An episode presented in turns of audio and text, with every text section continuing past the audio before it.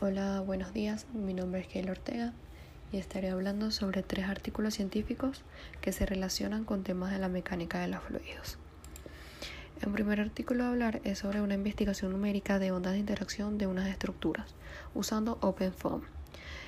Eso es un software que nació en Londres, es una, en una institución con una fuente de tradición e investigaciones en el campo de la mecánica de los fluidos el cual ha sido un centro investigador de técnicas relacionadas con la mecánica de fluidos computacional. Eh, los autores que trabajaron en este artículo fueron Jun Sang, Andre Plummer y Andre Helix.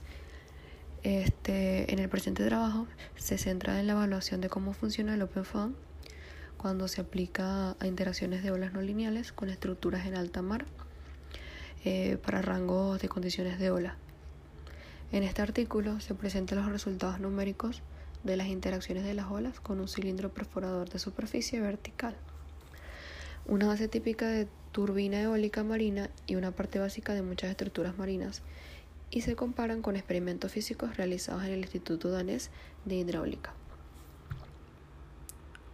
Eh, bueno, el segundo artículo del que voy a hablar es sobre un estudio numérico de tanques de ola extremas e interacción o la estructura usando de nuevo OpenFOAM. Eh, uno de los autores son Sensen Hu, Deborah Grives y Alison Rabi. Pues en este artículo, el paquete de la dinámica de los fluidos computacional de código abierto de operación y manipulación de campo eh, se utiliza para simular las interacciones de la estructura de ondas y se desarrolla una nueva condición de frontera de ondas para ondas extremas. Eh, bueno, esta nueva condición de frontera de onda se implementa para la simulación de interacción con un cilindro truncado flotante, un simplificado almacenamiento de producción flotante y una plataforma de carga. Y los resultados se comparan con los datos de experimentos físicos eh, obtenidos en el laboratorio de COAS. Eh, bueno, OpenFOAM ha demostrado que es una herramienta adecuada para costeros y aplicaciones de ingeniería en tierra ya que es capaz de simular un flujo en dominios de 3D y para predecir bien la interacción onda estructura. Eh, también el objetivo de este artículo es desarrollar una simulación numérica de ondas extremas y la interacción onda-estructura utilizando pues OpenFOAM.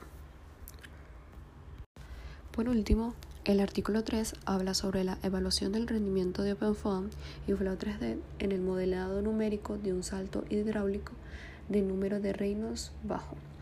Eh, bueno, un salto hidráulico es un fenómeno de la ciencia en el área de la hidráulica que frecuentemente observado en canales abiertos, ya sean naturales o artificiales. Es cuando un fluido a altas velocidades descarga a zonas con menor velocidad y se presenta una ascensión abrupta en la superficie del fluido.